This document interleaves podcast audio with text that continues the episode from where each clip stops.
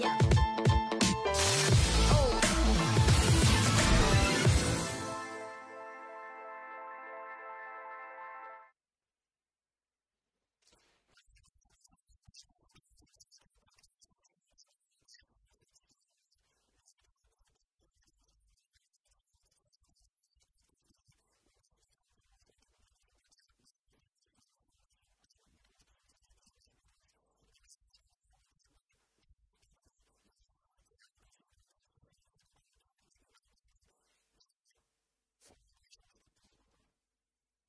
War auf jeden Fall äh, ein Top-Event und ähm, eigentlich wollte ich mich noch ein paar Stunden aufs Ohr hauen, um, um hier fit zu sein, aber ich konnte irgendwie nicht schlafen. Habe mir nochmal die Fights angeguckt und war wirklich, war eine Top-Fight-Card heute Nacht.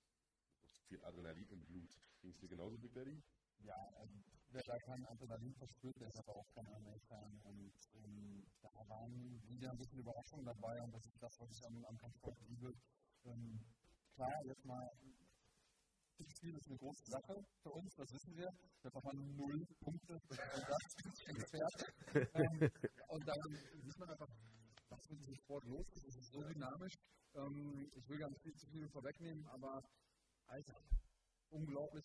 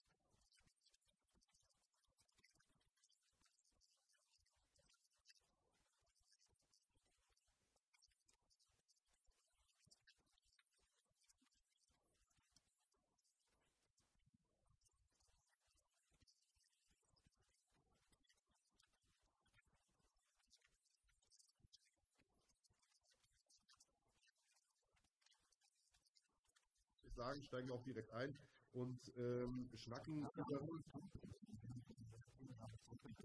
Ah. die Möglichkeit, was an zu ändern, wenn der Chat ist voll mit Nachrichten, dass der Punkt nicht. Jedenfalls nehmen wir alle das Mikro von Peter, weil das scheint eine einzige zu sein, das geht. Ich schon am Display vor, dass es sein kann, dass wir über Peters Mic gesprochen werden. Also wir sitzen schon zwei Stunden vorher hier, um das genau auszuspielen. Das kann auch im Erdfall eingetreten. Das ist aber manchmal so, aber wie gesagt, notfalls reichen wir uns einfach das Mikro hier rum. Früher hatten wir, früher hatten wir ja auch nicht. Also ich kriege nichts sagen, Bundesländer, Leone sagt, Jungs, man hört euch nicht. Okay, also bei einigen kommt es an, Ton ist da, hier Holmes schreibt Lutscher. Ton wieder da, Ton ist da, schreibt Petro Fox. Okay, also wir gehen jetzt mal davon aus, dass es bei den fünf Leuten, die gemeckert haben, an den fünf Leuten liegt, weil bei den anderen Leuten ist der Ton da. Äh, der Leone schreibt, man hört euch nicht. Lutscher sagt, man hört euch doch. Alexander, klar, kein Problem mit dem Ton. Jo, bei mir passt.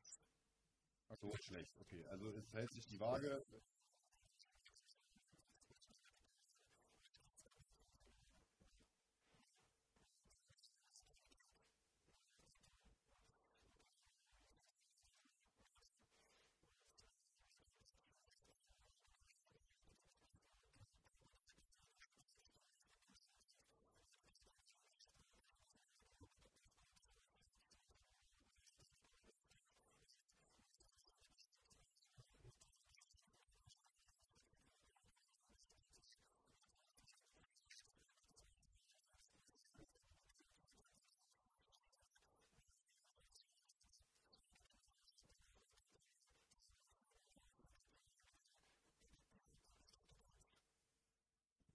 Sehr gut aus. Also vor allem ihr, ihr Striking hat mir sehr gut gefallen. Die, die Schläge waren knackig, sie waren präzise. Ja, und letztendlich hat sie dann auch durch, durch Strikes äh, dann gewonnen. War ja so ein bisschen das klassische Duell äh, Striker gegen Grappler. In dem Fall konnte sich die Strikerin durchsetzen.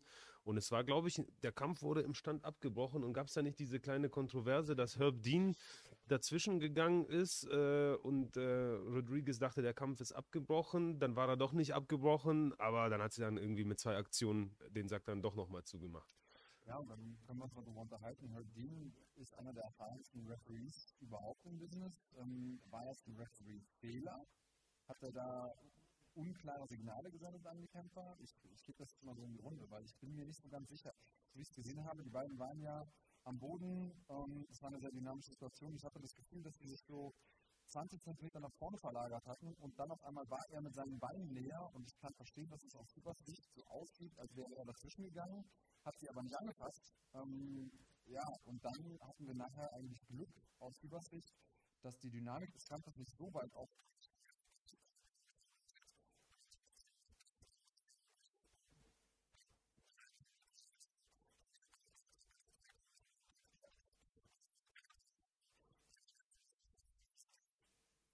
meiner Sicht schon. Äh, wenn du dazwischen gehen willst, dann musst du dazwischen gehen. Und ich sag mal, was, was, was gemacht hat, ist, er wollte ja dazwischen gehen. Er war ja schon auf dem Weg rein und man sieht, wie er im Grunde genommen schon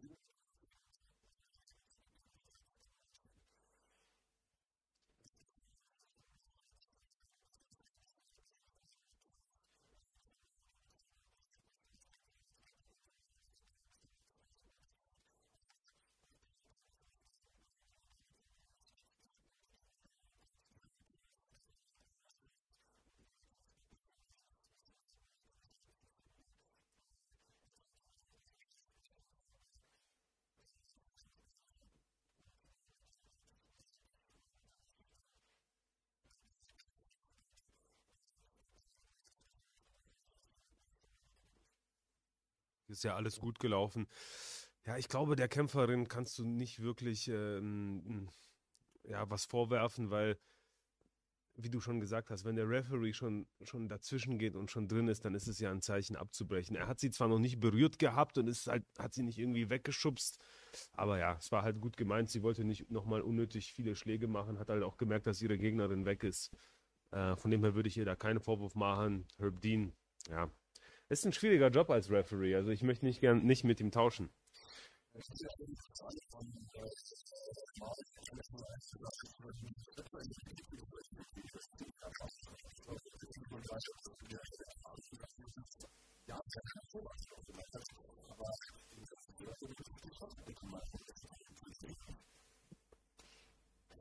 Ja, ich glaube, das ist ein Job.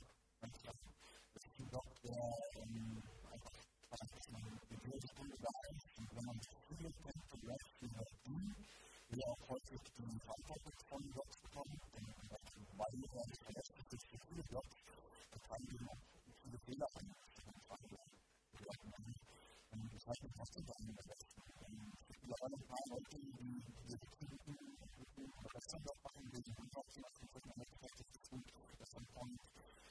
man von er sollte sich vom Auge behalten.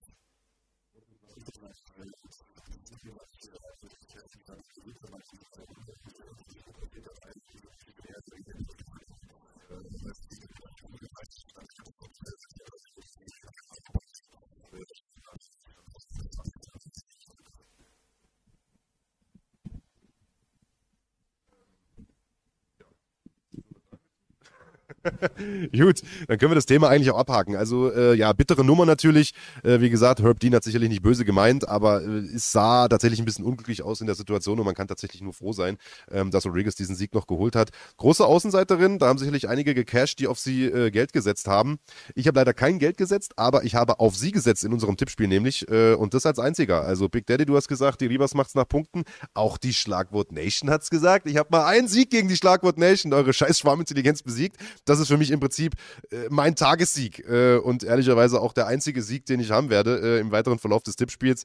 Ähm, ich habe gesagt, Rodriguez nach Punkten, hat es leider vorzeitig gemacht, dementsprechend nur ein Punkt. Äh, Schlagwort Nation und Andreas null Punkte. So, der nächste Kampf, äh, der da eigentlich gekommen wäre, wäre Ottman Asertar gegen Matt Fravola gewesen. Der ist ja nun äh, aus bekannten Gründen äh, ausgefallen. Dafür nachgerückt äh, sind äh, Mahmoud Muradov äh, aus dem Team von äh, Floyd Mayweather tatsächlich und Andrew Sanchez. Und äh, die haben, ich sag mal, einen Tag vor dem Kampfabend einen Main-Card-Spot bekommen auf einer McGregor-Card. Da geht der Puls schon mal nach oben, oder? Ja, also ich denke mal, für einen äh, jungen, hungrigen Kämpfer gibt es nichts Besseres, wie äh, vor Conor McGregor zu kämpfen, weil die Kämpfe von McGregor sind einfach von den Zahlen her die größten Kämpfe. Dana White hat auch heute ähm, in der Pressekonferenz gesagt, dass es ein Top Top 2 Pay-per-View war, also dass die Zahlen wohl sehr, sehr hoch waren und das ist natürlich die ideale Bühne für einen jungen, hungrigen Kämpfer, um sich zu präsentieren. Ja, umso, ja, ich finde es schade, dass Ottmann äh, ausgefallen ist, weil es wäre eigentlich sein Spot gewesen, ja, darüber sind wir halt alle natürlich ein bisschen traurig und enttäuscht, aber hier für Mark Muradov war das dann äh, natürlich ähm, ein toller Moment und er konnte glänzen und er hat es auch gemacht. Allerdings nicht letzte Runde von der damals hat es ausgesehen, die im Prinzip die Lebenschancen auf der Klasse zu lassen, nur auf der Klassen versuchen. Und es mir auch bisschen Zeit, dass wir von Holzfeld zum Schluss, dass wir die erste Runde überstehen kann und trotzdem den Win spielt, der wirklich stark technisch, sich noch die Stellform, an dem man umstellen kann, aber vor allem das fünfte Fallen sehr stark und bin ein bisschen verwundert, dass genau der Kampf der Hochprodukt ist und nicht der Kampf der beiden ähm, Gegner für Deutschland. Das werden sich auch in den Folgen geben, aber ich glaube, uns vielleicht nicht gut, nicht nochmal im Live-Pay-Per-View die ganze Geschichte machen wollte, weil man sie erzählen muss, um eine Antwort aufzufangen, warum sie dann auch nicht gefangen wird. Ähm, ich glaube, das kann man das ist ähm, die Gründe, die die beiden Hochprodukt gut für Urlaub in dem Moment, vielleicht auch gut für interessantes Feld, trotzdem teuer verkauft ja, Sanchez hat nicht schlecht gekämpft. Äh, ich habe so ein bisschen das Gefühl gehabt, dass er nicht äh, die richtige Distanz äh, gefunden hat. Viele, viele seiner Treffer gingen einfach in die Luft. Äh, wäre da, er da noch einen halben Schritt mehr reingegangen, könnte er bestimmt mehr Treffer setzen. Ähm, aber ich freue mich über den Sieg äh, von Muradov. Ähm, das ist, ich sag mal, einer von unseren Jungs, weil er einfach auch hier in der europäischen Szene hochgekommen ist. Ich glaube, er ist ein Dajike oder ein Usbeke. Tadjike vertritt aber Usbekistan, also er ist geboren in Tadschikistan, vertritt aber Usbekistan, repräsentiert das auch, ähnlich wie du mit der Jamaika-Flagge und aber lebt, glaube ich, in, oder trainiert zumindest viel in Tschechien und Polen, wenn ich das richtig mitbekommen habe. Ja, also er ist in Tschechien aufgewachsen, so viel ich weiß, und trainiert jetzt in Polen bei Ankos MMA in, in Poznan. Und ja, man kennt ihn. Wir sind schon öfter mal über, ähm, über den Weg gelaufen. Er hat mal im Vorprogramm vom Andreas gekämpft, als, als du da in Prag gekämpft hast. Da kann ich mich an, an ihn erinnern. Und ja, er hätte gegen meinen Teamkollegen Krzysztof Jotko kämpfen sollen. Der Kampf war angesetzt. Von dem, von dem her kennt man sich ähm, und ich habe mich gefreut, dass er gewonnen hat. Und er sah auch echt gut aus. Also gute, gute Kombination, präzise Hände, fliegende Knie, gute Kicks. Könnte sich zu einem wirklich, ähm, wirklichen Herausforderer im Mittelgewicht entwickeln. Absolut, leider haben wir den äh, Kampf nicht äh, getippt. Also ich, diese Tongeschichte, die macht mich wahnsinnig. Einige Leute schreiben immer noch Ton, Ton, Ton, andere sagen, der Ton ist perfekt wir wissen nicht so richtig, was wir machen sollen, weil bei uns ist der Ton auch perfekt, zumindest sagt das unser Techniker. Wir ziehen das jetzt einfach mit diesem Mic hier durch. Ähm, wenn bei euch der Ton nicht läuft, keine Ahnung, vielleicht liegt es am Endgerät, wir können es leider nicht ändern. Also, war ein guter Kampf, der da hochgerutscht ist. Mit Mahmoud Muradov haben wir einen, aus dem vielleicht mal ein großer werden kann. Äh, Floyd Mayweather hat ihn ja jetzt schon gehypt als den besten Kämpfer der Welt. Bis dahin äh, ist es vielleicht noch ein kleines, äh, ein kleines Stückchen zu gehen für den jungen Mann. Äh, gute Ansätze hat er gezeigt. Distanz hat manchmal nicht ganz hingehauen, ein bisschen mehr Schlaghärte vielleicht noch rein. Äh, aber im Prinzip kann man nicht meckern, finde Finish geholt gegen den starken Mann, einen guten Ringer ähm, und äh, mit dem Druck dieses kurzfristigen Maincard-Spots sozusagen hervorragend, ähm, hervorragend umgegangen. Wie gesagt, Kampf wurde nicht getippt, war ursprünglich fürs Vorprogramm äh, geplant, deswegen rucken wir gleich mal weiter. Erneut ein Frauenkampf, äh, diesmal im Fliegengewicht für zwei Damen ja, für die es äh, zuletzt nicht immer rund lief, ein bisschen durchwachsen zum Teil auch lief. Auf der einen Seite Jessica Ai, die äh, in einem Titelkampf gegen Valentina Shevchenko böse, böse K.O. gegangen ist und sich so langsam wieder berappelt und versucht zurückzuarbeiten. Joanne Calderwood auf der anderen Seite, die seit ihrem Wechsel ins Fliegengewicht von eben einem solchen Titelkampf träumt, aber dabei auch einige Schlaglöcher mitnehmen musste. Zuletzt äh, gegen Jennifer Maya durch Armbar verloren hat. Also äh, ein Matchup, das definitiv Sinn gemacht hat und äh, ein Matchup, in dem Joan Calderwood wirklich hervorragend aussah mit, äh, mit klassischem Muay Thai Striking. Ja, also ähm, sah ein bisschen aus wie ein Muay Thai Fight. Wir haben halt Deep Kicks gesehen, wir haben Ellenbogen gesehen, wir haben viele, viele Knie gesehen, viele Aktionen im Clinch. Ähm, Cattlewood ähm, war der Aggressor und hat zu Recht gewonnen. Ja, und ich würde auch gerne nochmal auf den Knockout von Jessica Ai eingehen gegen Valentina Shevchenko. Ich war damals live in der Halle, das war in, in Chicago. Und das war, und ich, ich habe wirklich, ich habe hunderte, wenn nicht sogar tausende Kämpfe schon live gesehen. Aber das war einer der heftigsten Knockouts ever. Jessica Ai lag minutenlang noch bewusstlos am Boden und da hat man kurz echt mal gedacht, dass sie, dass sie jetzt einfach, dass sie tot ist, dass sie nicht mehr aufsteht. Wir haben uns natürlich alle gefreut, dass das dann halt nicht so war, aber sie hat sich ja anscheinend ähm, erholt. Sie hatte auch ihre Momente in, in diesem Kampf, vor, vor allem halt in der ersten Runde, aber unterm Strich war das dann schon ein verdienter Sieg von Jojo. Ja, und wir haben gesehen, dass sie auch kein Glaskinn hat, denn die hat ein paar echt gute Dinger genommen, das, das muss man sagen. Und ähm, ich habe mich irgendwie mit meinem äh, Thai-Box-Coach Fred noch unterhalten heute und äh, der gesagt hat, ja, irgendwie, sobald man mal zwei Low-Kicks sieht und einen Ellenbogen, heißt es in der UFC schon, ah, geiles Thai-Boxen. Und so ein bisschen, als hätte er es äh, heraufbeschworen, war das wirklich richtig schönes Thai-Boxen. Also mit allem, was dazu gehört, Thai-Clinch und auch dieser klassische Rhythmus aus dem Thai-Boxen. Ähm, immer abschließen mit einem Kick oder mit einem Knie, immer ähm, antworten, wenn man was bekommt. Also diese Mechanismen, die man eingedrillt bekommt beim, beim Thai, immer zu sagen, okay, ich antworte mit einem Low-Kick, ich antworte mit, äh, mit einer rechten hinterher, ich schließe meine Kombinationen ab. Das hat man da gesehen und also der Fight hat mir sehr gut gefallen, muss ich sagen spannend, dass äh, Ai irgendwie es nicht geschafft hat, die Taktik umzustellen währenddessen. Und ich glaube, dass sie schon in der Lage gewesen wäre, den Kampf noch äh, interessanter zu gestalten, also zumindest mal ihre Chancen drastisch zu erhöhen, das Ding zu gewinnen. Aber sie hat sich da einfach auf einen Kampf eingestellt und eingelassen, der ihr nicht wirklich gefallen hat. Ich finde ähm, den Ausgang großartig. Äh, Jojo ist irgendwie eine ähm, geile Kämpferin, die ja einfach witzig ist irgendwie in, ich, äh, in, ihrem, in ihrem Auftreten. Und ähm, ich gönne ihr den Sieg. Aber ich glaube, in der Gewichtsklasse brauchen wir uns nicht zu unterhalten. An die Championess ranzukommen, ist eigentlich fast unmöglich. Also das wäre jetzt im Prinzip meine nächste Frage gewesen. Äh, sie hat sich jetzt ja im Grunde genommen dafür für den nächsten Titelkampf qualifiziert. Zumindest kam das im Nachgang so raus. Da sieht man auch, wie dünn das Fliegengewicht der Damen halt auch besetzt ist. Also sie kommt jetzt aus einer Niederlage beziehungsweise aus zwei Niederlagen in den letzten drei oder vier Kämpfen und ähm, hat jetzt zwar einen guten Sieg geholt, das muss man sagen. Ähm, aber steht damit jetzt vor einem Titelkampf. Und äh, ich weiß auch nicht, also du hast ja deine Meinung im Prinzip gerade schon kundgetan. Äh, glaubst du, dass sie in der Form eine Chance hat gegen Valentina Shevchenko oder ist das der nächste Mords-K.O., auf den wir uns da äh, vorbereiten können?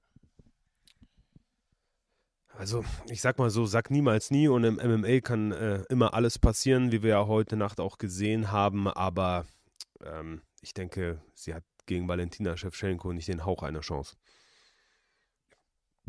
Das würde ich, würde ich einfach mal so unterschreiben. Übrigens hier kurze Nachricht an dich, Peter, von, ah, jetzt ist der Chat zu schnell gewesen, von Joe Webb, der schreibt, Peter, wenn du das hier liest, schrei einmal Ahu.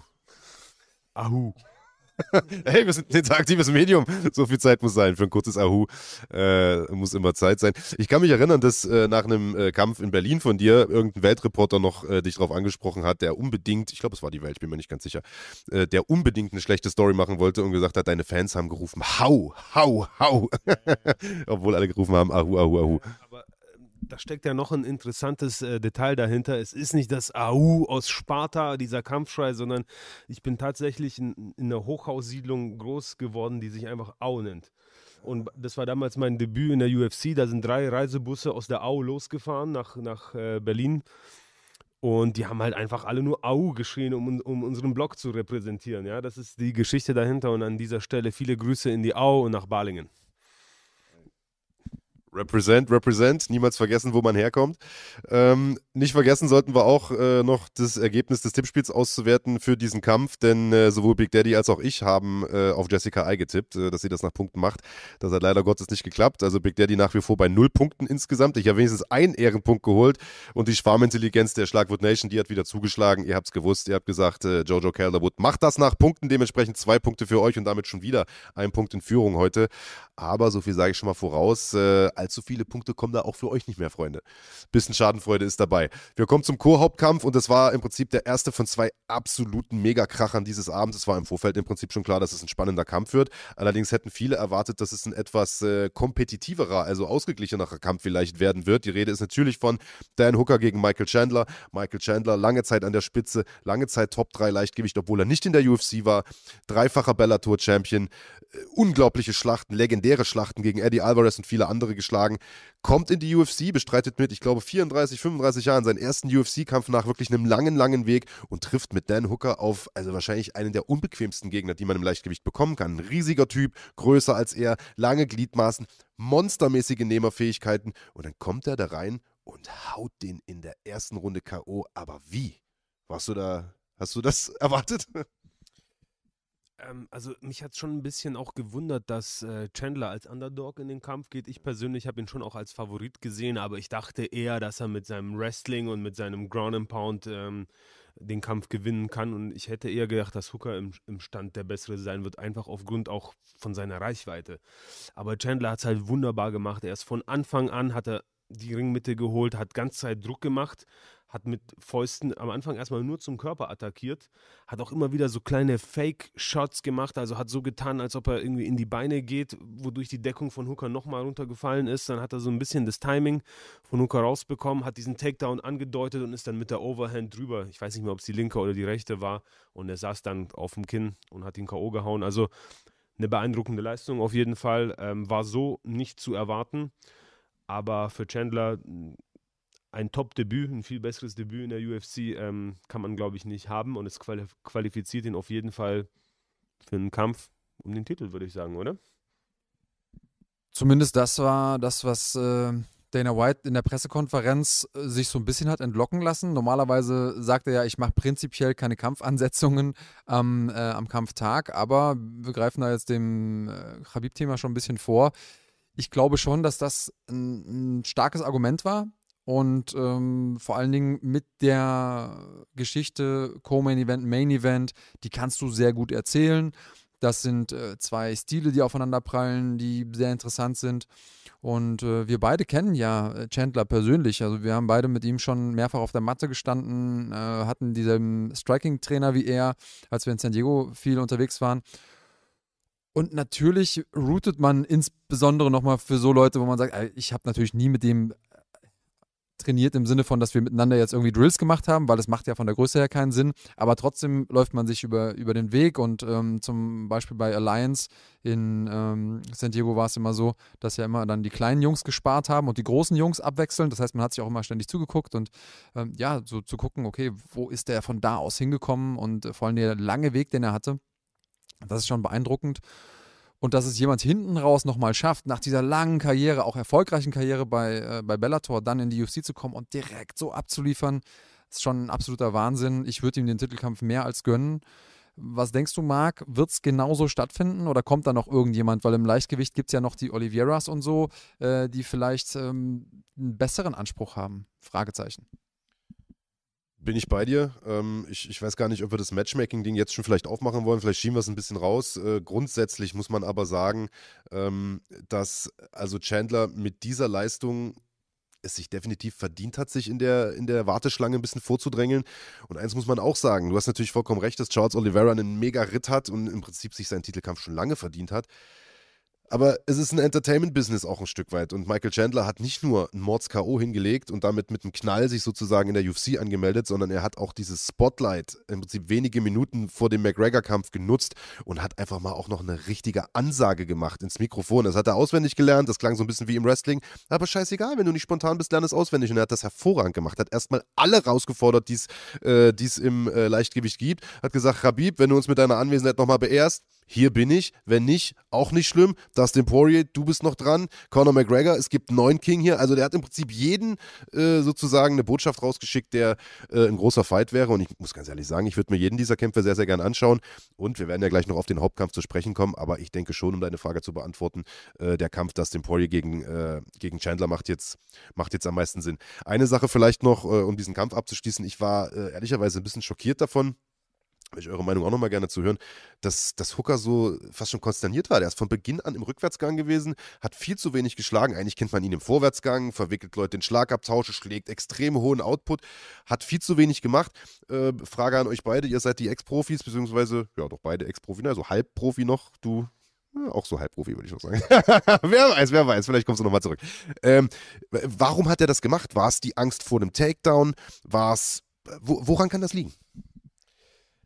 Also Chandler ist schon unheimlich dynamisch rausgekommen. Er ist rausgekommen, hat sich super schnell auf den, auf den Füßen bewegt, hat halt wie gesagt schon direkt zum Körper attackiert, hat immer diese kleinen Fakes gemacht und hat sich einfach, ja, er ist halt klein, er ist kompakt, er ist explosiv und er hat sich einfach auch super bewegt. Und Dan Hooker wollte wahrscheinlich einfach erstmal irgendwie seinen Rhythmus finden, seine Distanz finden und ja, hat einfach, hat sie nicht gefunden.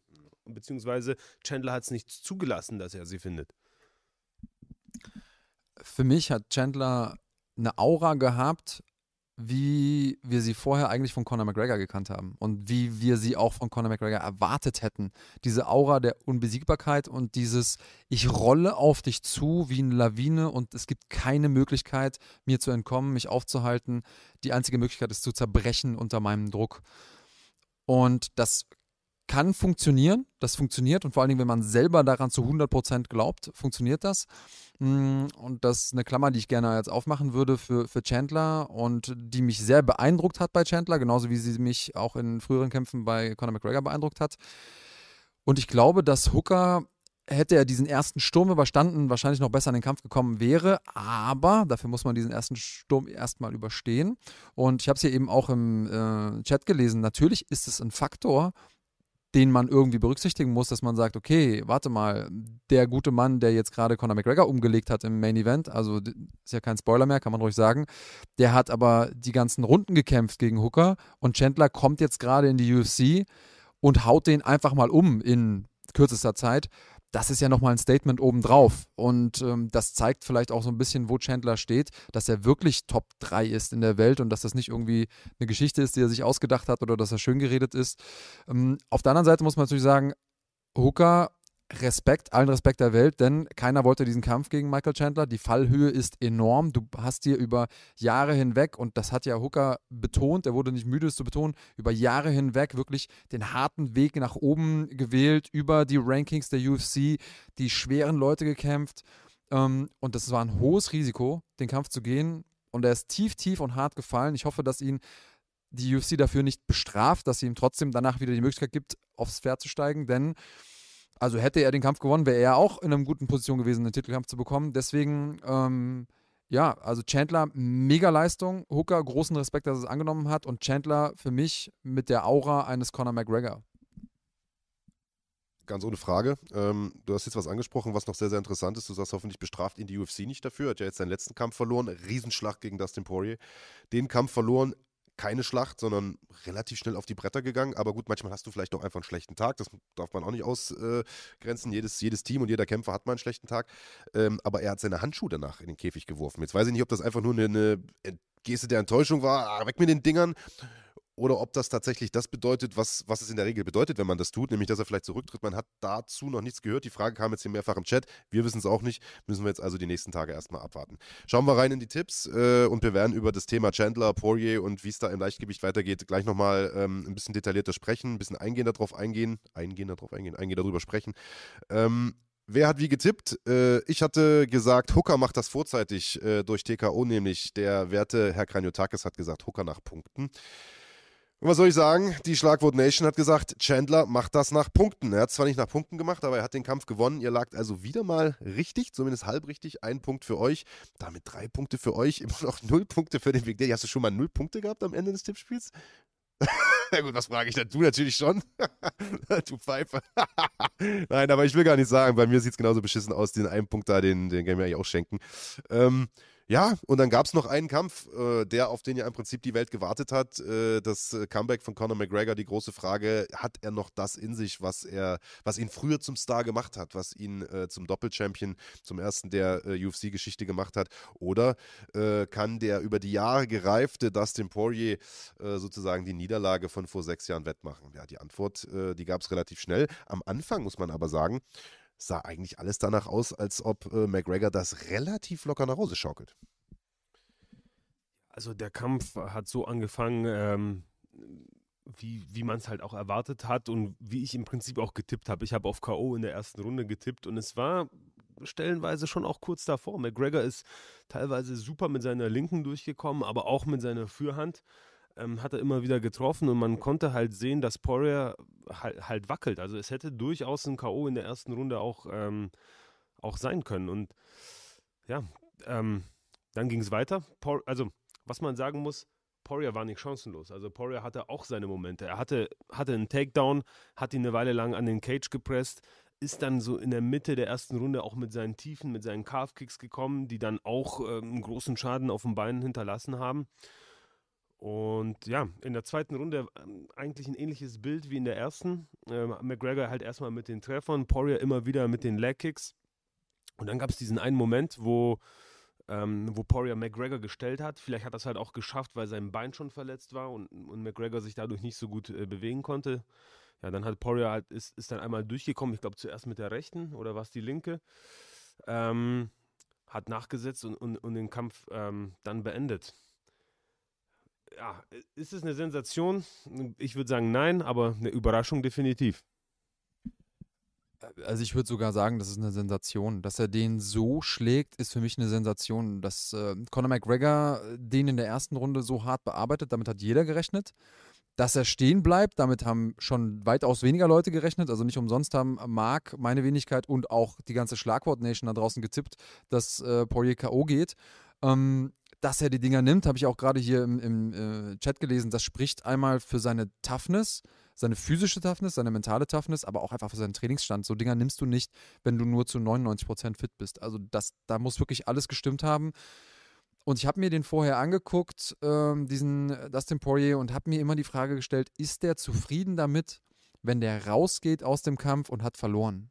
Und ich hatte das Gefühl, der wäre damit zufrieden. Der kassiert eine halbe Million für seine Charity, kassiert die Pay-Per-View-Cuts, die er ja schon beim ersten Kampf bekommen hat, hat dann trotzdem gut abgeräumt, hat wahrscheinlich ausgesorgt mit seiner Familie und ist dann eigentlich ganz glücklich. Also, das war mein Gefühl und deswegen habe ich auch gegen ihn getippt. Ich habe eigentlich nicht aus sportlicher Sicht gegen ihn getippt, sondern aus psychologischer Sicht. Aber sich da durchzukämpfen ähm, und am Ende der ersten Runde, die letzte Minute, sah er wirklich aus wie so ein ängstliches Tier, das man in die Ecke gedrängt hat. Und hatte gute Treffer um, und hatte auch gute äh, Treffer zum Bein, dass die so viel Schaden gemacht haben, das hat man eigentlich erst gesehen, als der Kampf vorbei war. Also man hat gesehen, dass Connor eine Rötung am Bein hat, man hat gesehen, dass er sich vielleicht ein bisschen anders bewegt, aber dass das so ist, dass der am Ende des Tages aus der Halle mit Krücken humpeln muss, das hätte ich jetzt so nicht gedacht. Und ähm, Dustin hat mich sehr überzeugt, sportlich, technisch, physisch, aber seine Psyche hat mich am allermeisten äh, überzeugt. Kann man äh, so unterschreiben. Erstmal, äh, Lukas Jäger, willkommen äh, in der Familie. Du bist äh, bei uns in guter Gesellschaft in äh, der coolsten Gang Deutschlands. Äh, danke für den Supporterstatus. Und hier wurde jetzt mehrfach gefragt, was das für fette Jacken sind, die ihr anhabt. Mach mal ein bisschen Werbung für dein Gym. Kann man die irgendwo käuflich erwerben? Dreh dich ruhig mal um, zeig mal den Rücken, mach mal hier einen auf Modenschau. Ja, also ich habe hier Planet Eater United, das ist unsere Corona-Edition, die wir äh, vergünstigt an unsere Mitglieder rausgeben, die uns äh, die Treue halten während der Corona-Zeit. Ja, und ihr könnt die Jacken tatsächlich kaufen. Geht auf unsere Website planet-eater.de, da gibt es einen Online-Shop äh, und dann könnt ihr, die, könnt ihr die Dinger kaufen. Vielen Dank fürs Kompliment. Also, weil es hier gerade ähm, aufkommt, Anna Milic äh, sagt, äh, du sollst mal eine spenden für, die, für eine Verlosung. Also, ich persönlich kaufe drei Jacken bei Peter und unter allen Leuten, die heute hier im Chat Mitglied werden, werden die verlost. Also, wenn ihr Mitglied werdet, heute kriegt ihr eventuell eine von drei Jacken. Müssen eure Größe angeben als ob du drei Jacken kaufst, Alter. Sobald die Sendung vorbei ist, Digga, kannst du mal drei Jacken geben auf deinen Nacken? Hundertprozentig. Aber äh, kein Problem. Werbung muss allerdings sein. Äh, und wo wir gerade beim Thema Werbung sind, würde ich sagen, äh, spielen wir auch gleich mal eine Werbung ein, nämlich von unserem Sponsor, der dieses Tippspiel und diesen Podcast hier präsentiert. Ähm, kleiner Einspieler, äh, kleine Verbraucherinformation vom großartigen Sponsor NanoSquad.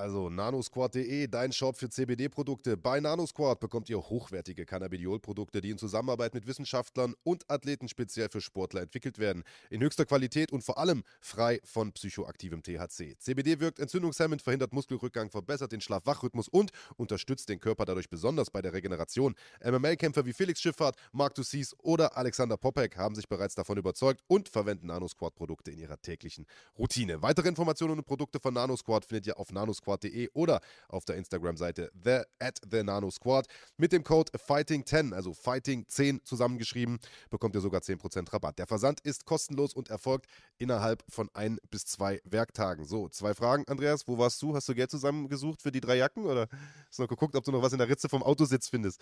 Und äh, Peter, du äh, Nutzer von, von CBD-Produkten? Ja, nein? Nur vom psychoaktiven THC. Ja, also ich habe bisher keine CBD-Produkte äh, getestet, deshalb kann ich da auch nicht so viel dazu sagen. Ja, ich muss sagen, ich nutze sie wirklich gerne und ähm, vor allen Dingen an so einem Wochenende wie diesem hier kommt es einem immer wieder zugute, denn viele Leute fragen uns ja, wie macht ihr das denn eigentlich mit dem Schlafrhythmus? Und für, äh, für die, die es nicht mitbekommen haben, wir waren ja schon gestern Abend um eins online, haben die ähm, haben Watch Together gemacht für die Undercard, haben dann die Maincard kommentiert auf The Zone, sind jetzt wieder um 11 Uhr live, also das Ding ist ja live hier, ähm, mit dem Podcast und äh, ich schlafe dann immer vor und um überhaupt einschlafen zu können, hilft mir dieses CBD-Öl. Regeneration hilft, ähm, also probiert es mal aus und äh, es wird sich auf jeden Fall lohnen. Frage, Conor McGregor, wie geht's weiter? Ähm, habt ihr Ideen dazu? Also vielleicht noch auf die Frage, wie wir uns äh, auf diese Nachteinsätze immer vorbereiten. Die Frage kommt ja häufiger mal. Äh, wir schlagen tats schlafen tatsächlich am Anfang des Monats immer mal ein, zwei Tage durch und sind dann den Rest des Monats wach. Das ist so ein bisschen die, die Art und Weise, wie wir es machen. Äh, ja, Tippspiel müssen wir noch auflösen. Das sind wir euch noch ein bisschen schuldig. Ähm, der Andreas Kaniotakis, der baut hier gerade so ein bisschen die Technik um. Das ist in der Regel nicht so gut, wenn er das macht. Dann ist, funktioniert meistens hinterher gar nichts mehr nicht so schlimm. Also, äh, wir machen es kurz. Alle haben McGregor getippt. Sowohl ich als auch der Big Daddy, als auch die Schlagwort Nation. Alle haben gesagt K.O., erste oder zweite Runde. Damit ist nichts gewesen. Äh, dementsprechend null Punkte für alle. Damit gibt es einen extrem dünnen Endstand von einem Punkt für mich, null Punkte für Big Daddy Kranjotakis und drei Punkte für die Schlagwort Nation. Also ihr baut euren Vorsprung, wenn auch diesmal in, in kleinen Schritten weiter aus. Äh, neuer Gesamtpunktstand ich immer noch Schlusslicht mit fünf Punkten. Big Daddy trotz einer Nullnummer heute mit acht Punkten äh, in der Mitte und die Schlagwort Nation mit 15 Punkten, dreimal so viel wie ich. Also langsam schon fast uneinholbar vorn, würde ich fast sagen. Aber es ist noch nicht aller Tage Abend. Es ist noch eine Menge, eine Menge äh, los in den nächsten Wochen. Nächste Woche ist Pause. Dementsprechend tippen wir heute nicht. Nächste Woche wird wieder getippt und übernächste Woche gibt es die nächste UC-Veranstaltung mit der nächsten spannenden Card. Ja, und um auf deine Frage zu kommen, Andreas, das ist eine Diskussion, auf die ich mich auch freue. Ich stelle jetzt mal mein Idealszenario in den Raum. Also Conor hat ja gesagt, er möchte weiterkämpfen, er möchte nicht zurücktreten. Dieser K.O. Äh, ist sozusagen, rührt daher, dass er nicht aktiv genug war. Das ist eine Erklärung, die ich ehrlicherweise auch stimmig finde. Äh, und er wirkte ja phasenweise auch sehr, sehr gut, das muss man sagen. Also äh, bevor er K.O. gegangen ist, hat er den Kampf aus meiner Sicht über weite Strecken kontrolliert. Mein Idealszenario wäre, Nate Diaz, der kehrt ja jetzt sowieso ins Leichtgewicht zurück, macht einen dritten Kampf gegen Conor McGregor. Das ist ein schlagbarer Gegner für Conor. Das ist ein Riesenkampf, den man gut promoten kann. Gerade im Mainstream sieht das richtig gut aus. Man macht einen Titelkampf gegen, äh, zwischen Dustin Poirier und Michael Chandler. Denn Rabib hat jetzt über Dana White äh, mehr oder weniger nicht ausrichten lassen, aber er hat im Telefonat mit Dana White gesagt, er plant jetzt nicht damit, ein Comeback zu machen. Er findet, er selbst ist ein, zwei Stufen über all den Leuten, die er äh, jetzt da gesehen hat am Wochenende. Ehrlicherweise muss man sagen, hat er da wahrscheinlich auch recht mit. Dustin Poirier besiegt Michael Chandler. Oder Michael Chandler besiegt Poirier, aber ich sage jetzt einfach mal, Poirier gewinnt, wird Champion. Conor besiegt Nate Diaz und es gibt einen dritten Kampf zwischen Poirier und Conor McGregor. Zwei riesen Pay-Per-Views, beziehungsweise drei äh, große Pay-Per-Views. Das wäre mein ideales Booking. Was sagt ihr dazu? Also hört sich nach einem guten und auch äh, realistischen Szenario an. Ja, nochmal ein, zwei Worte zu der Niederlage von Conor McGregor. Ich würde da jetzt auch nicht zu viel reininterpretieren. Ich meine, wenn man jetzt irgendwie durchs Facebook scrollt, äh, liest man da die Kommentare, McGregor ist jetzt fertig und er soll Feierabend machen und so. Aber Leute, seien wir mal ehrlich. Erstens, im MMA kann immer alles passieren. Und zweitens, McGregor sah nicht schlecht heute aus. Er sah gut aus. Er hat die erste Runde dominiert. Auch in der zweiten Runde hatte er halt gute Aktionen. Man, wir wissen, dass diese Calf-Kicks, da reicht halt einer aus, um das Bein rauszunehmen. Das ist halt wohl anscheinend passiert. McGregor konnte da halt nicht mehr richtig laufen. Ja, und dann hat Poirier halt den Sack zugemacht. Ja, vielleicht hat McGregor ihn ein bisschen enttäuscht, vielleicht äh, enttäuscht. Ähm, Vielleicht hat McGregor ihn ein bisschen unterschätzt. Äh, vielleicht hätte er die Schläge so ein bisschen ernster nehmen sollen, äh, besser reagieren sollen auf die Calf-Kicks. Also mit Sicherheit sind da kleine Fehler passiert, aber unterm Strich war es trotzdem ein guter Kampf von Conor McGregor. Und nur weil er jetzt hier verloren hat, ist er noch lange nicht am Ende. Und ich habe das Gefühl, dass McGregor in einer guten Verfassung ist. Ähm, dass er das Ganze ernst nimmt und dass er aus der Niederlage lernen wird, ähnlich wie er das äh, nach der Niederlage gegen Nate Diaz 1 gemacht hat. Da ist er auch stärker zurückgekommen. Und ich denke und ich hoffe, dass wir McGregor bald wiedersehen werden und dass er auch verstärkt äh, zurückkommen wird. Und eine Trilogie gegen Nate Diaz äh, würde, wie du gesagt hast, Marc, ähm, absolut Sinn machen in meinen Augen. Zum Teil stimme ich mit dir überein. Also vor allen Dingen, was das Diaz-Ding angeht. Ich glaube, das macht total viel Sinn, weil Connor kann nicht gegen jemanden kämpfen, der nicht auch die entsprechende Öffentlichkeit mit sich bringt. Im äh, Weltergewicht würde ich sagen, äh, ist es extrem schick, über Masvidal nachzudenken, der jetzt aber andere Sachen vorhat. Das wäre noch so ein zweites Ding, aber ansonsten kommt für mich nur Diaz äh, in Frage. Ich begrüße ein neues Mitglied bei uns, äh, Nilo Chilo. Willkommen im Club Schlagwort Nation ähm, und äh, Stumpjumper auch. Wir haben ja gesagt, drei von den Jacken, die Peter und ich hier anhaben, die gehen heute raus, stehe ich auch zu dem Wort. Ähm, und eben kam die Frage, ob die in 7XL da ist. Es wird wahrscheinlich ein bisschen schwieriger, Jungs. Ähm, also, ähm, ihr kriegt trotzdem. Muss ich erstmal in Pakistan anrufen. Also, gucken wir mal. Ähm, aber ihr könnt ja trotzdem eine haben und dann ist euer Ziel, da reinzupassen. Ähm, was mir nicht so ganz gut gefallen hat an deinem idealen Szenario, Marc, ist, dass da zwei Leute an der Seitenlinie sitzen, die für mich nicht an die Seitenlinie gehören. Und der eine davon ist Charles Oliveira und der andere davon ist die aktuelle noch Nummer 1 äh, hinter dem Champion und das ist Justin Gaethje, der fairerweise auch einen richtig geilen Run hatte, der einfach nur gegen den Mann besiegt hat, den keiner besiegen kann. Ähm, und das muss man ihm einfach nachsehen und die da komplett rauszulassen und quasi schon zwei Titelkämpfe ohne die zu planen, das gefällt mir nicht. Ich glaube auch, dass durch das Momentum, das wir haben, nicht sportlich, sondern einfach aus Vermarktungssicht. Chandler gegen Dustin, der Kampf ist, der jetzt irgendwie kommen muss, einfach um diese Geschichte zu Ende zu erzählen, die heute aufgemacht wurde. Aber ich glaube, dass der ähm, Sieger aus dem Kampf gegen den Sieger aus dem Kampf Justin Gaethje gegen Charles Oliveira kämpfen sollte. Und dann, wenn dann am Ende noch ein Dustin Poirier da steht, dann könnte man äh, den Titelkampf machen. Oder selbst wenn er den Titel verlieren sollte, oder irgendeinen davon verlieren sollte, könnte immer noch einen dritten Kampf machen mit, äh, mit Connor. Der ist dann immer noch relevant genug und das wäre dann der nächste Qualifier für Connor um den Titel. Also das wäre so das Ding, das ich gehen würde. Ähm, wie seht ihr es denn da draußen? Schreibt uns gerne in die Kommentare, schreibt es uns in den Chat, weil wir gerade dabei sind.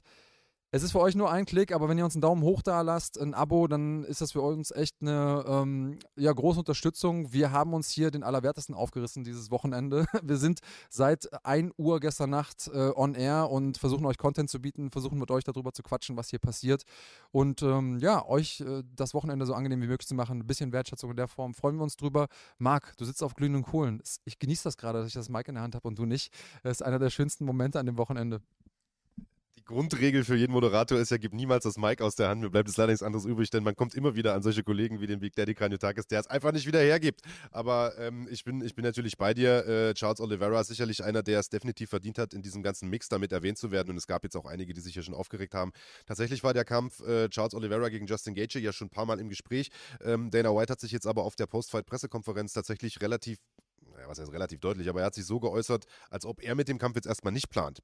Ähm, und das Problem, was Charles Oliveira hat, ist ein Problem, das viele andere vor ihm auch schon hatten, die eine gute Siegesserie hatten, aber einfach ihren, ihren Spot nicht bekommen, äh, was Titelkämpfe angeht, einfach weil er wahrscheinlich nicht so gut vermarktbar ist wie Michael Chandler, der halt hervorragend sich da jetzt verkauft hat.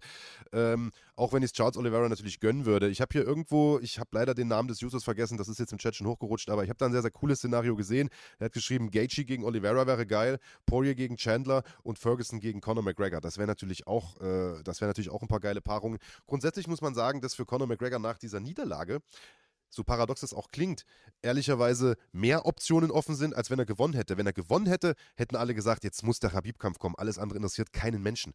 Jetzt, wo er verloren hat, kannst du ihn plötzlich auch gegen einen Dan Hooker stellen, der heute verloren hat. Du kannst ihn gegen einen Justin Gaethje stellen. Du kannst ihn, äh, wie wir schon gesagt haben, gegen einen Tony Ferguson stellen. Also es gibt da sehr, sehr viele Möglichkeiten für ihn. Aber wie gesagt, äh, mein Idealszenario habe ich ja schon gesagt. Jan Moje, willkommen als Premium-User. What the fuck, besten Dank. Äh, und willkommen in der Familie. Ähm, wir machen jetzt nochmal eine ganz, ganz kurze Unterbrechung, in der der Big Daddy euch was, was Nettes erklärt. Äh, und dann sind wir gleich wieder da und sprechen über weiterhin die Situation im Leichtgewicht und vor allen Dingen über unsere deutschen Leichtgewichte, Nasrat Hakparas und Ottman Azaitar, die gestern nicht gekämpft haben. Also ganz, ganz kurze Pause und dann sind wir gleich wieder zurück. Kampfsport ist deine Leidenschaft? Dann bist du hier genau richtig. Fighting.de ist dein Kanal für Live-Events, Kämpferporträts, Interviews, Dokumentationen und natürlich den Schlagwort Podcast. Bei uns findest du nationale und internationale Top-Ligen, bist Teil einer lebendigen Community und näher an den Kämpfern dran als irgendwo sonst. Fighting.de. Wir leben Kampfsport. Also war doch nicht der Andreas, der euch da was erzählt hat. Ich hätte gedacht, er hätte da in meiner Abwesenheit mal äh, sich die Mühe gemacht, selber so einen schönen Trailer zu drehen. Hat er natürlich nicht. Faul wie er ist, kennen wir nicht anders. Dementsprechend war ich das. Ja, weiß ich nicht. Äh, Situation im Leichtgewicht. Wollt ihr noch was dazu beitragen oder wollen wir einen Haken an das Thema machen? Machen wir einen Haken dran. Also, alles gesagt. Ich denke mal, wir werden jetzt eh abwarten müssen, was die nächsten äh, Tage, die nächsten Wochen bringen. Ähm, man muss ja auch dazu sagen, äh, man muss abwarten, wie lange braucht Connor, um wieder zurückzukommen. Lässt man den überhaupt kämpfen in Las Vegas im Apex, wo kein Publikum zugelassen ist? Ähm, das ist ja auch im Prinzip immer ein Verlustgeschäft für die UFC, wenn du den da im Prinzip in so einer Turnhalle kämpfen lässt, ohne einen einzigen Fan. Also, das sind alles so Sachen. Und ich muss ehrlicherweise sagen, dass Dana White auf der Pressekonferenz auch alles andere als glücklich gewirkt hat. Einerseits natürlich, weil ihm jetzt wahrscheinlich so dieser Habib-Kampf durch die Finger rinnt und er weiß, okay, die ganzen Millionen sind dahin. Ähm, er hat nicht zu Unrecht gesagt, das könnte der größte Kampf aller Zeiten werden. Und andererseits hat er gesagt, wir haben jetzt äh, auch in der Regierung eine ganz andere Situation. Wir haben einen neuen Präsidenten, der auch die ganzen Corona-Maßnahmen ein bisschen ernsthafter durchziehen will, der jetzt zwei Wochen Quarantäne anordnen will, wie wir es auch in Deutschland haben. Und er sagt, es wird einiges äh, äh, definitiv nicht vereinfachen, was äh, die Planung großer Kämpfe und, und die Logistik, die dahinter steht, angeht. Also äh, müssen wir mal warten, wie das mit großen Kämpfen in der nächsten Zeit ähm, abläuft. Ja, große Kämpfe hätte es eigentlich auch geben sollen für die beiden Deutschen Nasrat Hakparast und Ottman Azaitar. Über Nasrat haben wir schon äh, relativ ausführlich gesprochen. Der hatte uns ja freundlicherweise ein exklusives Statement gegeben hatte leider eine äh, Staphylokokkeninfektion und äh, wollte trotzdem antreten, hat das von den UFC-Ärzten behandeln lassen. Also das ist eine bakterielle Infektion, da könnt ihr sicherlich gleich noch ein bisschen mehr dazu sagen. Ähm, und äh, diese Antibiotikasalbe, die er bekommen hat, hat das Ganze nur noch verschlimmert. Das heißt, er hat dann Fieberkrämpfe gehabt, äh, Erbrechen und äh, so weiter und konnte nicht mehr antreten, beziehungsweise wurde von den äh, Ärzten aus dem Kampf genommen. Eine Frage, die ich habe, Peter, an dich, der viel auch in den USA trainiert hat und eigentlich auch an dich, du, du kannst da genauso viel zu sagen wahrscheinlich, ist, Staphylokokken gibt es natürlich auch in Deutschland, aber ich habe das Gefühl, dass ich dieses Problem, dass ein Kämpfer sich an Staff infiziert und so riesen Löcher in der Brust hat, was, dass ich das vermehrt aus den USA höre und weniger in Deutschland. Ich habe es hier auch schon gehört, so Mattenpilz und was weiß ich, aber nicht in diesem Ausmaß. Ich habe das Gefühl, in jedem Camp passiert das im Monat einmal. Woran liegt das? Also das ist eine Krankheit, die unter Kampfsportlern sehr gängig ist und die gibt es auch in Deutschland. Ja, ja. die gibt es auch in Deutschland und es ist eine bakterielle Infektion, ähm, die eben Entzündungen auf der Haut hervorruft. Es ist auch ansteckend und das kann man sich überall holen. Man, man hat es mehr in Ländern, wo es halt irgendwie heiß ist, habe ich so das Gefühl. In Thailand ist es auch äh, oftmals ein Problem. Und ich sag mal so, als Kampfsportler, du hast ja ständig irgendwelche kleinen Wunden in der Haut, sei es irgendwie ein Kratzer oder Mattenbrand. Ähm, und das bietet dann quasi die, die, diese Bakterien ein Tor, ein, ein, Eingangstor in den Körper quasi rein und da ist erstmal eine ganz kleine Entzündung. Das ist wie, man kann sich vorstellen, wie einen kleinen Pickel oder wie ein Mückenstich. Das juckt am Anfang nur ein bisschen äh, und es vergrößert sich immer. Und wenn man da zu spät reagiert, dann kann es halt auch wirklich ins System gehen und eine Blutvergiftung ähm, und dann am Ende sogar den Tod hervorrufen. Also es ist eine ernstzunehmende Krankheit, die nicht nur auf der Haut ist, sondern die eben ins ganze System halt reingeht und du bekommst halt wirklich Fieber und Übelkeit und Durchfall und ja, an dieser Stelle alles Gute an Nasrat Hakparast. Ich hoffe, dass er, dass er bald wieder fit wird, weil äh, Steph ist, ist kein Spaß. Ist kein Spaß und ähm, also hatten wir alle, glaube ich, schon mal. Und auf deine Frage hin, ob es irgendwie in Amerika mehr vorkommt äh, und warum. Ich glaube, die Frage ist einfach die Frequenz. Wie viele Leute laufen da so durch so ein Gym? Und äh, MMA ist in Amerika einfach eine, eine Breitensportart. Das, als ich das erste Mal dort war, ich weiß gar nicht, wann das war, 2013, ähm, nee, früher, äh, schon früher. Und, und da bin ich irgendwie morgens um sechs ins Gym und da waren irgendwelche Hausfrauen, die auf Sandsäcke am Boden liegende eingeschlagen haben. Wo ich gedacht habe, was ist, was ist denn hier los? Aber das war da einfach schon auch unter dem Fitnessaspekt bekannt. Und da war, hier in Deutschland waren wir noch alle äh, Blutboxer und sowas. Das heißt, da ist eine viel höhere Frequenz von Leuten, die sich treffen. Und natürlich hat man da auch eine höhere Chance, sich anzustecken. Ähm, natürlich super schade. Ich glaube, dass Nasrat äh, die Chance gehabt hätte gegen einen wirklich topfitten Gegner, denn beide Gegner der äh, oder potenzielle Gegner der Deutschen ähm, haben wirklich super ausgesehen, einen guten Kampf gemacht auch gestern.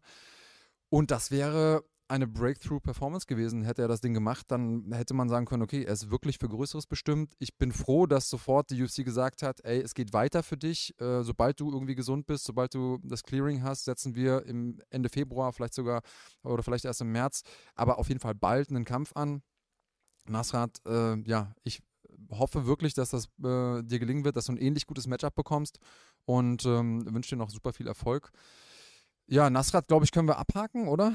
Ähm, eine Sache, die ich aber noch kurz erwähnen möchte: äh, Mo, Mo8281, Supporter des Kanals und von Tag 1 mein Supporter. Du bist mein Bruder, du warst beim allerersten MMA-Kampf dabei ähm, und hast die ersten fünf Kämpfe von mir gefilmt.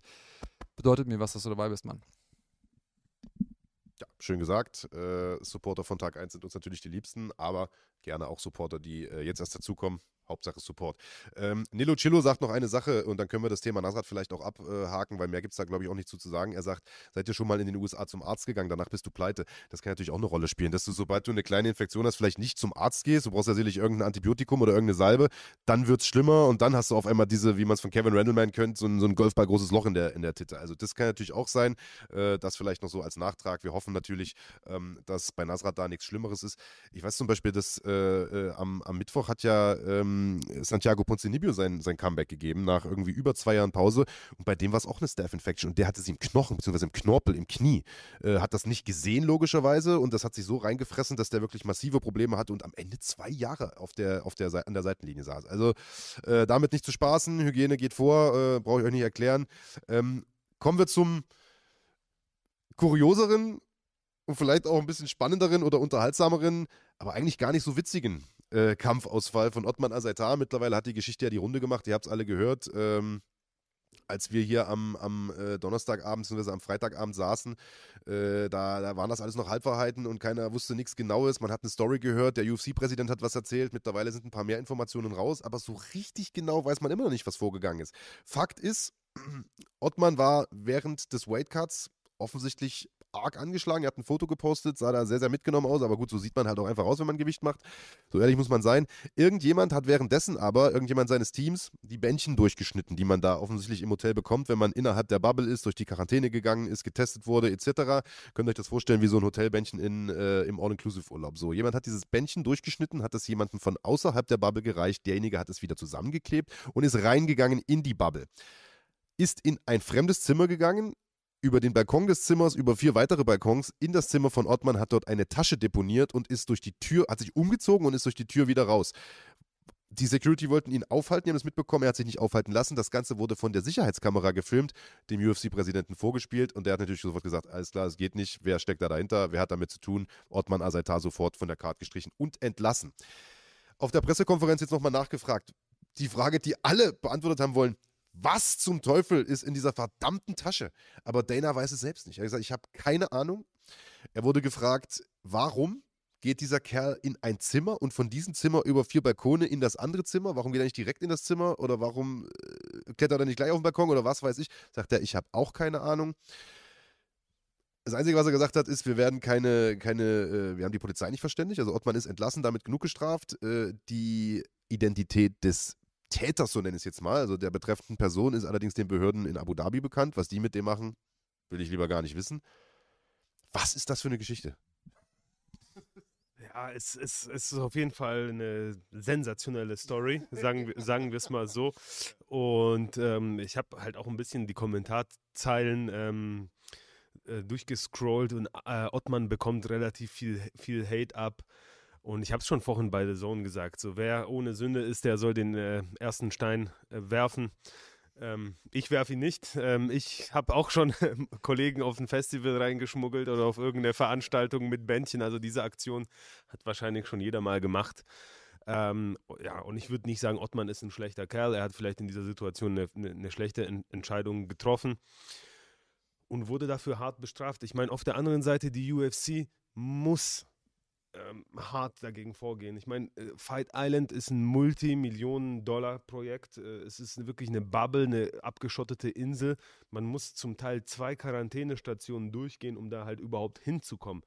Ich meine, man muss sich mal ausrechnen, was das für Kosten sind. Und jetzt stellt euch mal vor, äh, da kommt einer irgendwie, schmuggelt sich rein, hat noch blöderweise Corona, steckt dort das Personal an und, und das ganze Projekt Fight Island geht, geht den Bach runter das können die natürlich nicht riskieren und sie müssen Ottmann hart bestrafen. Ja?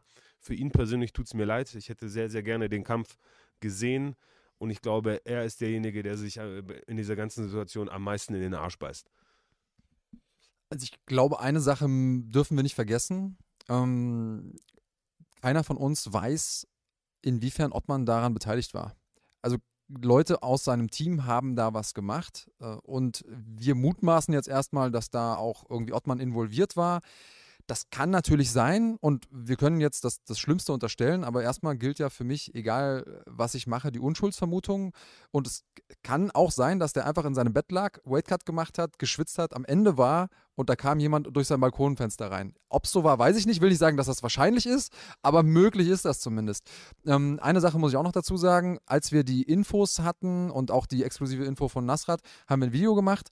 In dem hatten wir gesagt, weil wir es so verstanden hatten, übrigens da draußen so ziemlich jeder äh, so verstanden hat, das hatte Dana White ein bisschen ja, also schwierig ausgedrückt, sage ich mal, ähm, dass Ottmann geklettert wäre. Das war, ist definitiv nicht der Fall gewesen. Also Ottmann ist nicht geklettert, der hat Weightcut gemacht. Ähm, das steht fest. Und ähm, was in der Tasche war, ist gleich noch interessant, aber du hast es angesprochen, Peter. Das ist was anderes, als jemanden bei einem Festival reinzuschleusen. Jemanden bei einem Festival reinzuschleusen, kann man immer noch sagen, okay, du ziehst den Künstlern Geld aus der Tasche, das ist immer noch verwerflich. Aber ich würde jetzt sagen, wenn du keine Kohle hast, dann mach halt. Aber so eine Bubble ist so eine Aktion genau das, nämlich ein, eine Nadel, die diese Bubble zum Platzen bringen kann. Und wenn diese Bubble platzt, dann verdient keiner Geld auf dieser Karte. Die UFC setzt richtig Geld in den Sand. Und vor dem Hintergrund dessen, was Marc eben gesagt hat, mit äh, den neuen Einreisebestimmungen in den USA, ist die Frage, wo kann man noch internationale Kämpfe machen? Also welche internationalen Kämpfer schaffen das, zwei Wochen Quarantäne vorher und so weiter und so fort. Also das, das, da hängen Sachen dran, ein Rattenschwanz. Da kann man nicht einfach sagen als UFC, ah ja, da drücke ich mal ein Auge zu oder ich suspendiere mal so ein bisschen. Es gibt eigentlich keine andere Möglichkeit. Ähm, Dana hat ja selber gesagt, Ottmann ist ein guter Kerl. Ähm, was auch immer da passiert ist, vielleicht kriegen wir auch nochmal ein Statement äh, von, von Ottmann, würde mich freuen. Ähm, wir haben angefragt. Ich glaube, er wird wahrscheinlich auch sich erstmal vom Great erholen und vom Schock. Aber wahrscheinlich hat er auch ähm, das Bedürfnis, das ein bisschen klarzustellen. Insgesamt muss ich sagen, gibt es ein paar sinnvolle Dinge, wenn wir unterstellen, dass äh, das geplant ist und dass jemand versucht hat, da einen Vorteil zu erzeugen durch diese Tasche und diese Aktion, die in der Tasche hätten sein können. Ähm, darüber wird natürlich viel spekuliert. Ich glaube nicht, dass es Drogen waren. ähm, was glaubt ihr denn, Marc? Was, hast du eine Idee? Also vielleicht nochmal kurz auf dieses Thema Bestrafung und äh, weil ja auch immer mal wieder die Frage kam, glaubt ihr, Conor McGregor wäre genauso hart bestraft worden und er hat ja diese Lastkarre äh, geworfen da, diese, diese Sackkarre auf dem Bus und so weiter. Das Problem ist, dass einfach durch diese Aktion dieses Sicherheitskonzept äh, im Prinzip in Frage gestellt wird. Und wenn sich das rumspricht, also ich meine, in Abu Dhabi ist das vielleicht nicht das Problem, denn man hat da offensichtlich eine Kooperation mit der Regierung und da ist, glaube ich, relativ viel möglich. Wenn das Königshaus da sagt, wir machen das jetzt so, dann wird das so gemacht, dann diskutiert da auch keiner rum. In den USA ist das aber ein bisschen anders und da hat die UFC nicht nur Freunde. Und wenn sich bis dahin rumspricht, dass dieses lange ausgearbeitete und sehr, sehr teure, du hast es gesagt, Peter, Sicherheitskonzept nicht funktioniert, beziehungsweise dass man das so einfach außer Kraft setzen kann, dann kann es vielleicht auch passieren, dass irgendein Gouverneur, irgendein Senator, weiß der Fuchs wer, sagt, okay, dann könnt ihr auch keine Veranstaltung mehr in Vegas machen, wo ihr ja auch eine Bubble habt. Das wäre natürlich eine absolute Katastrophe, denn dann kannst du nicht nur keine internationalen Kämpfe machen, dann kannst du auch keine Kämpfe mehr in den USA machen und dann ist das Geschäftsmodell der UFC erstmal tot. Wir erinnern uns, dass es diese Phase ja sogar einen kurzen Moment gab, nämlich während des ersten Lockdowns. Da gab es ein paar Wochen keine Veranstaltungen, weil keine gemacht werden durften. Das wäre eine absolute Katastrophe und deswegen ist die Sprach, äh, Strafe natürlich ein Stück weit nachvollziehbar. Es wäre jetzt natürlich super bitter, wenn Ottmann von der Sache wirklich nichts wusste, einer von seinem Team sich da, also ich glaube jetzt nicht, dass ein Fremder da durchs Fenster geklettert kommt, aber dass einer von dem Team sozusagen selbstständig eine Entscheidung getroffen hat und er jetzt quasi in Sippenhaft genommen wird. Wir wissen es nicht, da wird in den nächsten Tagen hoffentlich noch äh, ein bisschen mehr ans Licht kommen. So, was war jetzt deine Frage? Habe ich komplett vergessen.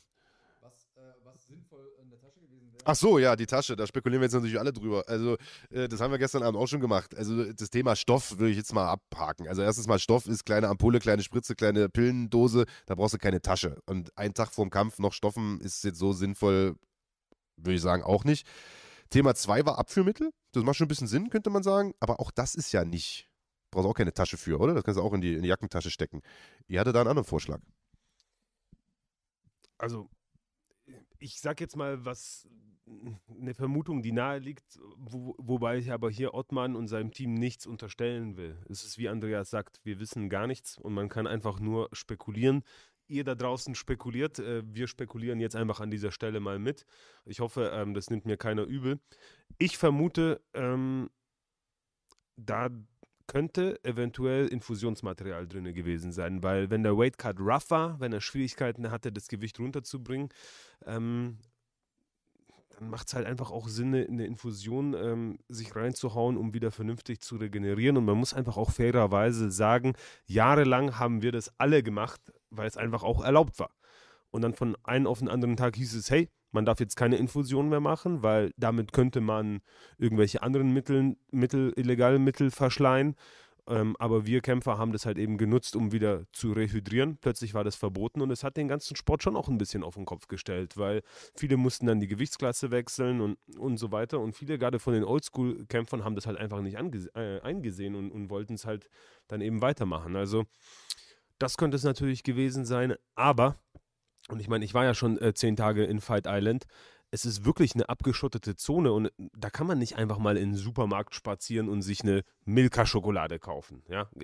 Und vielleicht war da auch einfach irgendwas ganz Banales drin, ein, Kokosnuss, ein Kokosnusssaft oder ein Orangensaft oder irgendwas, was er einfach gerne wollte, um in diesen schweren Prozess zu erleichtern und was in dem Moment einfach auf Fight Island nicht zu bekommen war. Könnt, könnte halt auch sein. Es muss ja nicht sein, dass da unbedingt was Illegales drin ist.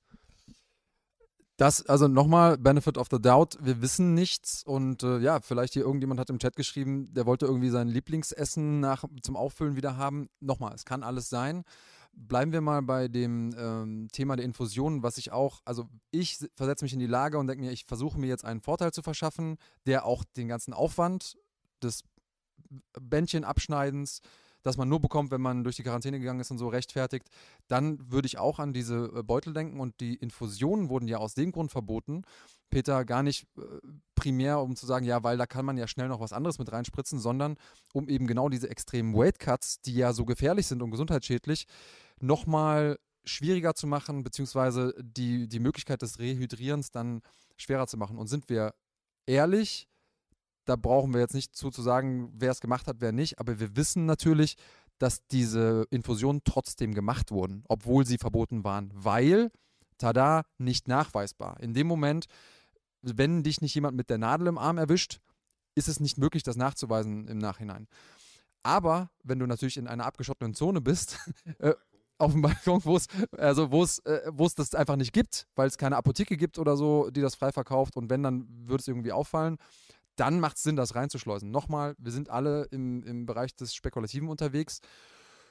Aber alles andere wäre schon irgendwie, man muss ja auch mal abwägen, wie hoch ist das Risiko und, und was kann ich dafür bekommen. Ähm, das wäre das, was für, aus meiner Sicht maximal Sinn machen würde. Und alle Leute, die schreiben irgendwie, ja, da waren bestimmt äh, Steroide drin oder so, das macht keinen Sinn keiner spritzt sich Steroide zwei Tage vorm Kampf und, und, und das, also das, das ist einfach nicht rund. Und die wiederum fallen im Test dann auch wieder auf.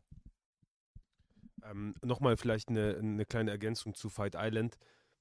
Das ist zwar wie ein Gefängnis und eine Bubble, aber es ist ein Fünf-Sterne-Gefängnis. Ja? Also da gibt es, äh, das Hotelpersonal lässt keine Wünsche offen. Und ich sag mal so, jetzt irgendein Getränk oder Essen, das wird einem schon im Hotel ermöglicht. Und egal auch mit welchen Sonderwünschen ich da gekommen bin und äh, so und so viele Eier mit dem und dem angebraten, haben die mir alle, haben sie mir alle Wünsche, Wünsche erfüllt.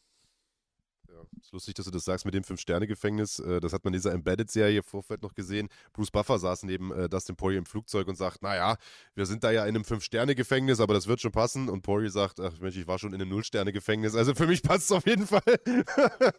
das war auf jeden Fall ein geiler Move. Spätestens da äh, habe ich ihm den Sieg gegönnt. Ähm, Ja, kurz noch die Frage vielleicht, was so eine Infusion bewirkt. Ich glaube, ihr habt das am Rande auch schon jetzt erklärt. Äh, ist halt so, wenn du äh, beim Gewicht machen, ich mache das einfach mal kurz, bevor wir jetzt nochmal die Runde rumgehen, äh, dehydrierst, das ganze Wasser aus dem Körper rauslässt, ist der Körper extrem ausgelaugt, verliert extrem viele Elektrolyte. Beim Rehydrieren mithilfe einer Infusion geht das Ganze viel, viel schneller. Das heißt, man kann schneller wieder die verlorenen Pfunde draufpacken nach dem Wiegen, erholt sich schneller, ist fitter am Kampfabend. So vielleicht mal ganz, ganz grob zusammengefasst. Das wurde irgendwann mal abgeschafft, um eben zu verhindern, dass Kämpfer so krass dehydrieren, also so krass abkochen. Aber ehrlicherweise hat das auch nicht wirklich den gewünschten Effekt gehabt. Ne? Also die wurde trotzdem weiter abgekocht ohne Ende. Gut, machen wir da erstmal ein Thema dran. Wir können jetzt so lange spekulieren, wie wir wollen. Wir werden nicht rauskriegen, was in dem Sack war. Wenn es nicht mal Dana White weiß oder zumindest nicht sagen will, dann werden wir es auch nicht erfahren. Vielleicht verrät uns ja Ottmann. Äh, wir sind auf jeden Fall dran. Der hat jetzt aber mit Sicherheit erstmal andere Sachen zu tun. Und äh, ja, wir versuchen da in den nächsten Tagen ein Interview zu bekommen. Stichwort nächste Tage. Wir haben eine gute News zu verkünden. Vorher gibt es aber nochmal einen ganz, ganz kleinen Einspieler passend zu dieser News. Und dann gibt es die frohe Kunde, Freunde. Bis gleich.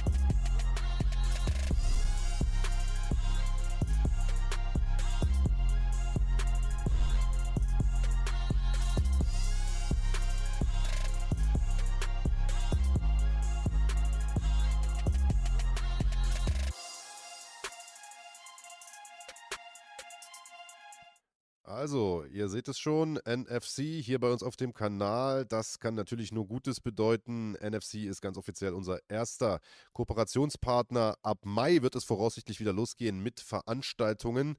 Und jetzt schon läuft das Matchmaking. Also, alle Kämpfer, äh, seid schon mal informiert, macht euch fit, äh, ab zum Training, runter von der Couch.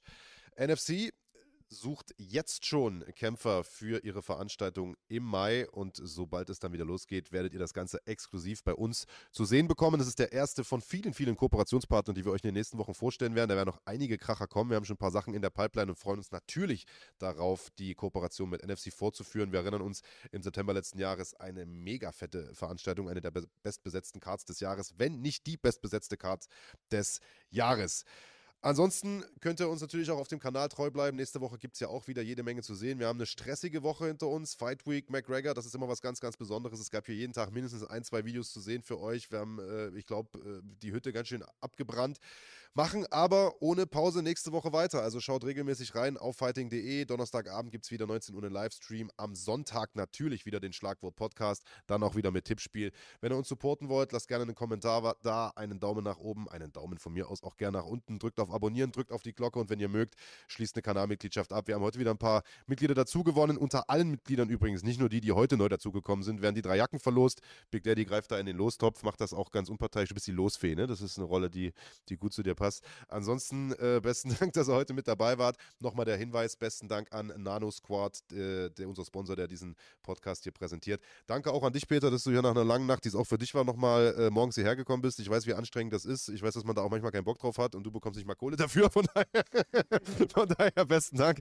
Ansonsten bis nächste Woche, Leute. Bleibt gesund und bleibt cremig. Oh.